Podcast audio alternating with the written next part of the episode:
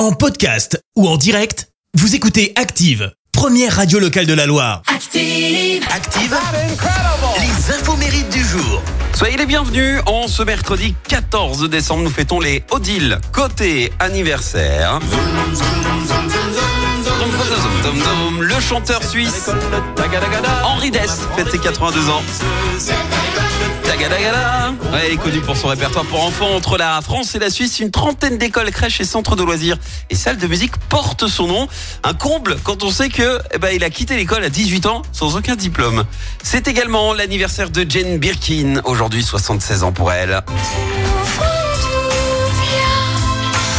Elle entame une carrière en France où elle rencontre sur un tournage de film son futur mentor, compositeur de chansons et surtout partenaire, Serge Gainsbourg.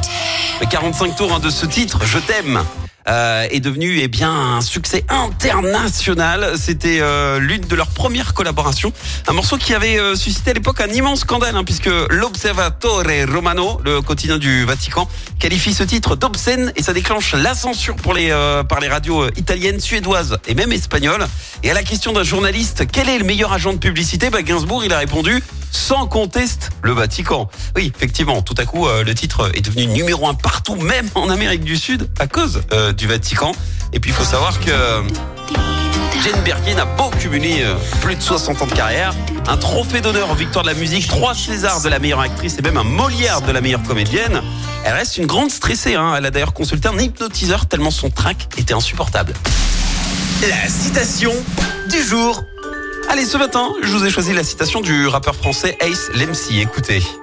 On dit que l'argent n'a pas d'odeur, mais quand on n'a pas, ça se sent.